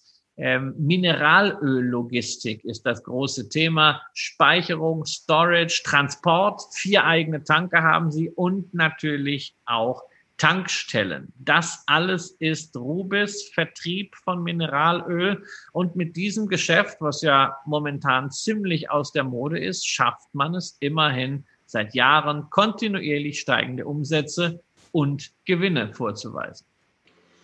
Ja, und die Bewertung ist eben durchaus mal im preisgünstigen Niveau. Ich kannte es, wie gesagt, nicht. Ähm, spannend ist es aber schon, weil es eben ja, also ganz ohne die ganzen Stoffe, um die es bei Rubis eben geht, ja, geht es in den nächsten 20, 30 Jahren eben doch nicht. Auch wenn wir neue Speichervorrichtungen für Energie in den nächsten Jahren erleben und kennenlernen werden, die wir uns noch gar nicht so richtig ausmalen. Aber das hier, was Rubis da eben hat, äh, das wird eben bleiben. Und die spreche ich doch bestimmt wieder falsch aus, Christian, oder? Nein, ich, äh, das, ist, das ist okay. Und insofern darf man auch eins nicht vergessen, das ist zwar ein Unternehmen, was äh, aus Frankreich stammt und eine französische Historie hat, aber es macht seine Umsätze nicht in Frankreich. Äh, Europa ist für das Unternehmen eigentlich völlig belanglos. Äh, 12,6 Prozent äh, Umsatzanteil, äh, sondern man hat hier tatsächlich mal ein Unternehmen in einer Region tätig, die ansonsten bei Investoren überhaupt nicht auf der Agenda ist, nämlich 51 Prozent der Umsätze macht man tatsächlich in der Karibik. Ich habe dort auch schon mal auf äh, äh, Barbados äh, ähm, an einer Tankstelle äh, meine, meine Nüsschen äh, gekauft. Daher kenne ich den Laden und äh, den Rest in Afrika. Das heißt also, man hat hier einen sehr, sehr starken Emerging Markets Teil. Ist natürlich klar, Emerging Markets Öl da kannst du momentan gutes Geld verdienen, trotzdem bist du an der Börse nicht wohl gelitten. Deswegen ist der Kurs natürlich deutlich zurückgefallen, obwohl man, wie gesagt, die Dividende dieses Jahr erhöht hat, obwohl man dieses Jahr gutes Geld verdient hat. Ähm, auf der Hauptversammlung hätte ich mir natürlich ein bisschen mehr gewünscht an Informationen. Ich habe die ganzen Berichte dann nachgelesen ähm, dazu, wie es denn jetzt unter Corona wirklich gelaufen ist. Aber man hält äh, ziemlich eisern daran fest, dass es am 17. September erst die Halbjahreszahlen gibt. Und wenn man bedenkt, äh, dass es ja auch gerade in den Schwellenländern mit der Pandemie äh, sehr, sehr kritisch teilweise ist, ähm, würde ich persönlich ganz gerne für eine abschließende Bewertung ähm, immer abwarten, bis diese Halbjahreszahlen wirklich da sind, dass die Aktie anschließend 30 Prozent nach oben geht, glaube ich nicht. Das wäre nicht das Kursverhalten. Wer jetzt schon reingeht und sagt, na ja, also Öl braucht man ja auch in Zeiten des Virus und die Wirtschaft wird ja auch dort wieder hochgefahren. Die ganze Logistik braucht man sowieso und das hängt ja auch nicht so sehr am Preis der kommt jetzt immerhin äh, auf dem aktuellen Niveau schon, wenn die Dividende zumindest gehalten werden kann. Wie gesagt, 25 Mal hat man jetzt erhöht. Äh, in den Genuss von vier Prozent Dividendenrendite. Das ist also schon ordentlich, aber natürlich immer der Malus dazu, Frankreich. Naja, und die vier Prozent und äh, diese vier Prozent dann eben auch mit einer sehr moderaten Ausschüttungsquote, was man ja auch äh, genau. dann durchaus hervorheben kann. Und, also man, darf halt nicht, man darf nicht vergessen, wie viele andere Ölwerte dastehen, und zwar jetzt nicht nur eine Royal Dutch, nicht nur eine Total, äh, sondern also auch zum Beispiel äh, Midstream und Downstream-Unternehmen. Eine Philips 66 beispielsweise, wo Warren Buffett lange beteiligt war, ist jetzt sogar auch in die Verlustzone gerutscht. Und da haben wir hier eine eindeutig äh, bessere, ist aber trotzdem äh, was für Spezialisten. Kommen wir zum vorletzten Titel der heutigen Feedback-Sendung bei Echtgeld TV. Und da gehen wir quasi so ein bisschen thematisch zurück zu einer Sendung, die wir Death by Amazon genannt haben und die uns damals die Hornbach-Aktie ins Depot gespürt hat, weil ihr euch damals für diese Aktie als äh, stirbt eben doch nicht Titel entschieden hat. Wenn wir mal von Amazon weggehen und das Ganze mal Death by Microsoft nennen, dann könnte das aber durchaus etwas sein, was diesem Unternehmen hier blüht. Denn ob sich die Technologie von Slack wirklich so durchsetzt, wie sich das einige vorstellen, ist eben die Frage. Im außerunternehmerischen Bereich bin ich bisher extrem selten, eigentlich nur durch eine Person, lieber Tillmann, Tillmann Fersch von äh, Good Invest heißt es jetzt, glaube ich, sein YouTube-Channel und Gut investieren TV. Der nutzt Slack, das weiß ich, da bin ich irgendwie drin und habe wahnsinnige Eingewöhnungsprobleme. Aber Leute, die mit Slack arbeiten, sind sehr, sehr stark davon überzeugt und haben in Slack eben den nächsten heißen Scheiß im Bereich der Bürokommunikationssoftware und der Interaktionsmöglichkeiten entdeckt. Ob man das gegen Teams durchhalten kann oder auch anderen Technologien gegenüber so hinbekommt, können wir absolut nicht einschätzen. Was sich aber beim Blick in die Unternehmensentwicklung schon fragen lässt, ist, wieso das Unternehmen beispielsweise von 18 auf 19 noch um 280 Millionen Dollar beim Umsatz gewachsen ist und im Jahr 2020 nur noch, bitte in Anführungsstrichen, um 230 und es dabei dann obendrein auch noch geschafft hat, das ohnehin schon negative Ergebnis nicht nur so ein bisschen zu erhöhen, sondern von 140 Millionen US-Dollar minus auf 570 Millionen Dollar ja, nach oben zu explodieren. Und ähm, das ist eben etwas, was bei mir sehr, sehr negative Assoziationen ausgelöst hat. Denn dass Technologie und das Wachstum teuer ist, verstehe ich ja irgendwie. Aber dass man bei so einer Umsatzausweitung das Minus so stark vergrößert, das ist mir nicht so richtig klar. Dir, Christian? Ja, also der Börse scheint es ja auch nicht ganz klar zu sein, denn es ist ja letztendlich Slack auch so eine klassische Corona-Aktie, eine Cloud-Aktie, aber seit dem Börsengang vor etwas mehr als einem Jahr ist die Aktie ja doch deutlich hinter dem ganzen Cloud-Sektor zurückgeblieben. Ähm, der hat sich ja brutal gut entwickelt. Auch diese entsprechenden, ja sehr stark konzentrierten ETFs sind in den Himmel geschossen, während Slack heute äh, vom Aktienkurs her günstiger ist als zum Zeitpunkt des Börsengangs. Das sieht man auch nicht allzu oft und ist natürlich ein Signal, dass hier immenses Misstrauen drin ist. Und da ist natürlich einerseits das Thema Microsoft ähm, und da ist natürlich andererseits auch äh, jetzt gerade das, äh, die Frage, trotz guter äh, Zahlen im Corona-Quartal trotz 90.000 neuer äh, Kunden hat das Unternehmen einfach mal die Guidance fürs Gesamtjahr zurückgezogen. Und das mag man natürlich gar nicht, denn gerade diese Unternehmen, wir haben das gesehen bei Zoom, wir haben das gesehen bei TeamViewer, von denen erwartet man jetzt, sie profitieren doch von diesem Homeoffice-Trend, von diesem Coworking-Trend. Da müsste doch jetzt eigentlich eine gewisse Prognosesicherheit sein. Das ist alles nicht sehr, sehr gut angekommen, äh, kann aber natürlich auch eine Chance sein, denn dass die Lösung von Slack äh, sinnvoll ist, das habe ich jetzt inzwischen von einigen Leuten gehört. Ich stelle das auch immer fest, so diese Messenger, äh, das ist schon, das ist schon sehr spannend, wenn man das alles eingebunden hat über verschiedene Plattformen bin gerade dabei mit, äh, mit zwei Unternehmen, also entsprechend auch an der anderen Seite wiederum zwei Anwälten, also insgesamt fünf Parteien, ein Vertragswerk äh, vorzubereiten. Und wir machen das alles über E-Mail und äh, Kommunikation dazu dann über Telegram. Ähm, das ist schon mühsam. Wenn das alles unter einer Plattform ist, wie das ja auch über diese neue Slack Connect App sein soll, die dann ja quasi unter Umständen der neue Industriestandard als Ersatz für die E-Mail werden kann, wenn man es ganz, ganz weit denkt. Ähm, das wäre schon praktisch. Frage ist, ob man es durchkriegt. Für mich ist das Ganze so eine Geschichte wie, ähm, ja, letztendlich auch zum Beispiel DocuSign. Wird man das schaffen, den absoluten Industriestandard hinzukriegen. DocuSign ist da auf einem sehr, sehr guten Weg. Dann kann eine solche Aktie, Slack kostet gerade 15 äh, Milliarden Dollar, natürlich auch Richtung 100 Milliarden gehen. Wenn das nicht gelingt, und Microsoft ist nun mal sehr stark, auch wenn sie momentan ein bisschen mehr Gas scheinbar erstmal in den, den Kampf gegen Zoom legen mit äh, Teams, äh, dann ist es irgendetwas, was man am Ende übernimmt. Es geht dann so aus wie Fitbit, minus 70 Prozent und irgendeiner erbarmt sich und nimmt die Reste und die Kundenbeziehung. Das ist so eine Hop- oder Top-Geschichte. Ähm, auf jeden Fall momentan aus Sicht der Börse äh, mit ein bisschen Misstrauen ausgestattet, wenn du einfach, ja, Kurs-Gewinn-Verhältnis können wir uns ja nicht anschauen, mal als Gewinn, ja, ist ja für mich vom Beuteschema auch wieder ganz schlecht. Da muss man wieder auf Kursumsatz gehen. Da haben wir hier immerhin etwas über 20. Das ist deutlich günstiger als DocuSign. Da sind wir 34, aber die sind auch weiter. Und Zoom äh, 83. Also es ist etwas für Leute, die das Produkt nutzen, die eine positive Meinung dazu haben. Die sollten sehen, ja, da ist ein immenser Hebel natürlich wie bei all diesen Cloud-Modellen drin. Aber es stehen sehr, sehr viele Fragezeichen. Für mich wäre das maximal eine Venture-Position. Und man kann hier vielleicht noch ein bisschen abwarten, äh, wie sich das in den nächsten Quartalen auch zeigt.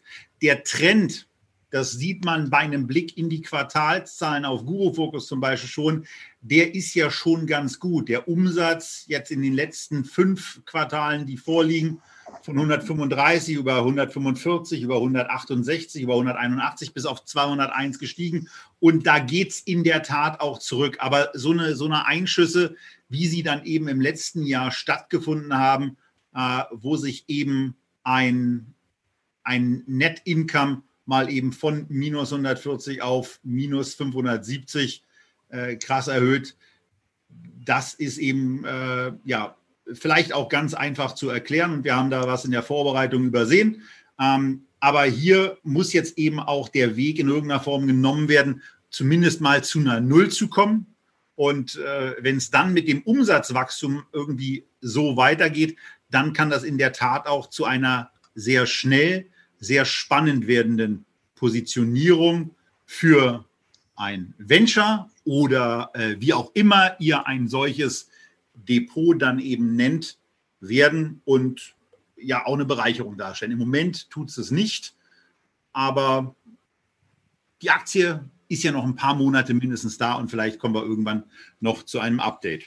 Aber jetzt kommen wir natürlich zu einer Aktie ganz zum Schluss, äh, die natürlich super äh, zu mir passt hier äh, gerade. Denn was habe ich hier quasi fast im Überfluss auf Mallorca? Ja, natürlich. Also neben San Miguel. Äh, aber was kommt? Äh, äh, die Sonne schickt uns keine Rechnung. Ja, äh, hat Franz Altmann ein Buch geschrieben.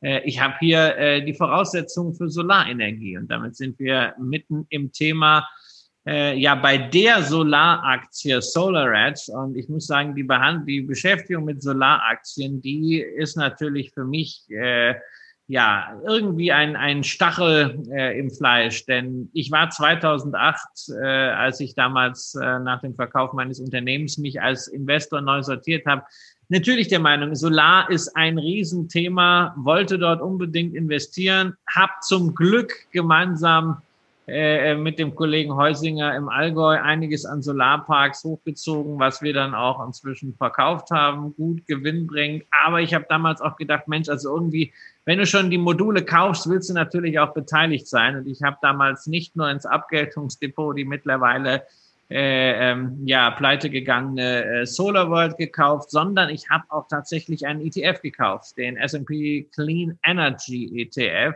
ähm, damals vollgestopft mit Solarwerten, schön breite Risikostreuung und es ist tatsächlich trotz Solarboom, trotz Grid Parity, ist es der einzige ETF, den ich damals gekauft habe, der noch immer hinten liegt und das zweistellig. Also ich habe mit diesem Geschäft, nämlich der Produktion von Solarkomponenten, insbesondere Wechselrichtern, was Solar Edge macht, ja, irgendwie so gewisse Berührungsängste, weil ich schon einmal kräftig da auf die Nase gefallen bin, Tobias. Und jetzt erwarte ich natürlich von dir, dass du mir da ein bisschen erklärst, warum ich vielleicht doch mal hier nochmal ein Investment äh, zumindest als Venture äh, ähm, hier tätigen könnte weil das Unternehmen bewiesen hat, dass man in diesem Bereich stark wachsen kann und vor allen Dingen auch profitabel wachsen kann. Was die seit 2016 zum Beispiel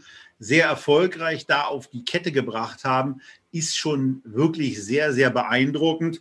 Wir reden über eine Rohmarge von jeweils über 30 Prozent, über eine operative Marge von jenseits der 13 und über eine Nettomarge, die sich jenseits der 10 Prozent da auch bewegt. Und das ist eben dann schon etwas, was besonders ist, denn das geht ja nicht nur so, dass es ein profitables Unternehmen ist, sondern es ist auch noch ein sehr, sehr wachstumsstarkes Unternehmen. 2016 lag der Umsatz noch bei 490 Millionen Dollar. Mittlerweile sind es bezogen auf 2019 1,426 Milliarden Dollar geworden und auch in der TTM, der Trailing 12 Months Betrachtung, geht es weiter. Aber ein ganz wichtiger Einschuss, den können die Videozuschauer, die Podcaster leider nicht, hier eben auch sehen. Nämlich, und deswegen formuliere ich es dann eben auch aus, dass im Juni 2020 nur in Anführungsstrichen 332 Millionen US-Dollar vermeldet wurden. Klar, Covid-19 wirkt sich auch hier aus. Das liegt zwar noch oberhalb des Umsatzes, der im Juni 2019 gemeldet wurde. Aber 2020 ist eben ähm, äh, dann das Wachstum sehr, sehr klein. Vor allen Dingen, wenn man sich die Vorquartale anguckt, wo jeweils über 400 Euro, äh, 400 Millionen US-Dollar an Umsatz gemacht wurden. Ja, aber genau, das ist ja die das Geschichte. Das Wachstum ist etwas sehr, sehr Starkes bei dem Unternehmen. Und das könnte, Christian, ein Argument für dich sein, dieses Thema doch nochmal zu überdenken. Ja, was heißt denn hier, das Wachstum ist ein sehr starkes? Ich sehe, wenn ich das auf Quartalsbasis sehe, und man sagt ja immer natürlich, wir wollen jetzt nicht auf Quartale gucken, und so ist ja auch sehr beeindruckend, dass die 2014 waren die im Wechselrichterbereich die Nummer 10, 2017 waren sie Nummer 4, jetzt sind sie die Nummer 1 weltweit, großartig. Aber ich sehe, dass ein Unternehmen hier äh, ähm, auf äh, Quartalsbasis vier, äh, drei Quartale in Folge irgendwie so knapp über 400 Millionen gemacht hat und dann äh, durch Corona äh, 300 irgendwas. Wo ist denn da jetzt die große Wachstumsgeschichte? Ist da jetzt irgendwie ein Plateau erreicht? Also ich habe halt bei diesen Unternehmen immer wieder Angst. Ich habe ja genügend Highflyer im Solarbereich äh, gesehen, sowohl in Deutschland als auch früher in China. Ähm, ja, wir haben ja äh, früher auch noch äh, gemeinsam im Zertifikatebereich da einiges an, an Produkten äh, analysieren dürfen vor äh, 10, 12 Jahren. Ganz viele Unternehmen davon sind lange wirklich äh, äh, erfolgreich gewesen, haben so einen Zyklus gehabt, plötzlich kam irgendwie so ein Plateau und dann war es das. Wo ist das Argument, dass man sagen kann, hey, jetzt läuft das aber wirklich weiter und zwar nicht nur allgemein Solarenergie, wo ich ja sofort bei dir bin, sondern speziell bei diesem Unternehmen. Bei diesem Unternehmen siehst du zum Beispiel, dass es eine lange Historie gibt, die in dem Bereich ja wirklich schon mal ein bisschen außergewöhnlich ist. Wenn man sich anschaut, äh, was da in den letzten Jahren normalerweise aus, äh, von chinesischen Anbietern überall reingekommen ist. Also von daher hast du hier Punkt eins Du hast Punkt zwei, dass so ein Quartal, was Covid-19 beeinflusst ist, eben dann offensichtlich auch diesen Bereich getroffen hat. Eine Sache, die kann ich dir aber nicht schmackhaft machen, und das ist eben die, wenn wir den Blick nochmal auf den Aktienkurs zurückrichten, dann ist dieser Wert natürlich bei einem Kurs von 180 oder jetzt eben auch äh, 190 in dem Fall sind es Euro, etwas, wo man schon zu der Erkenntnis kommt, naja, da sollte vielleicht auch mal wieder eine gewisse Bewegung nach unten mit dabei sein.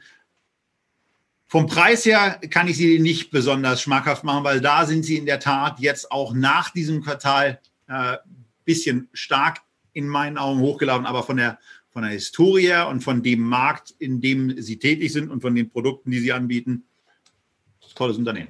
Also ich glaube an Solarenergie. Ich freue mich über die Zuwächse. Freue mich natürlich insbesondere, wenn diese Zuwächse dann auch reell sind und nicht nur durch Fehlallokation von staatlichem Kapital zu, äh, zustande kommen. Da werden die nächsten Jahre sicherlich spannend. Ich glaube daran, dass Solarenergie einen wichtigen Beitrag zur Energiewende leisten kann. Sicherlich nicht den einzelnen, aber ich tue mich echt schwer damit, in einzelne Anbieter von solcher Technologie zu investieren, gerade weil ich auch im Betrieb von Solaranlagen äh, äh, gelernt habe, wie viele Imponderabilien da reinspielen, was auch gerade an der technologischen Seite ähm, schnell überholt sein kann, wo man nachlegen muss. Und man sieht, ne, wie schnell man äh, bei Solar Edge aufgestiegen ist. Für mich wird, ist einfach schwierig nachvollziehbar, wie man diesen Burggraben äh, da aufbauen kann, dass man auch dort oben bleibt. Deshalb meine Alternative im Solarbereich sind die Unternehmen, die Solarparks